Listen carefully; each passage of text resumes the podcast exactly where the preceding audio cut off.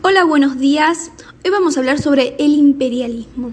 Con mi compañero Juan Ignacio Rodríguez le vamos a estar contando qué es, sus formas, qué lo identifica y un montón de cosas más.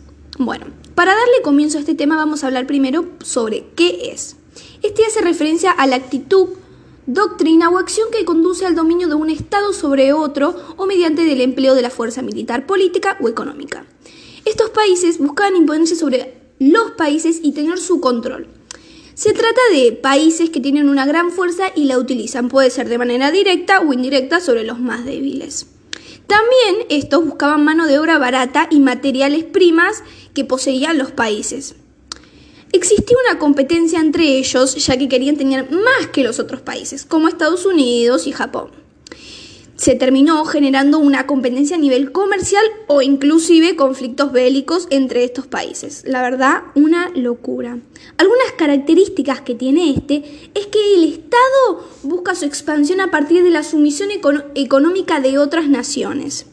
Además, ejerce una influencia política, cultural o económicamente sobre los demás.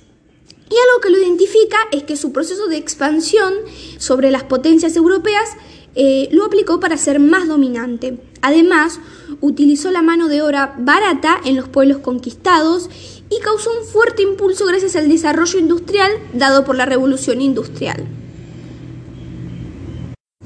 Bueno, lo vamos a dejar con mi compañero Juan Ignacio Rodríguez que le va a estar contando sus consecuencias.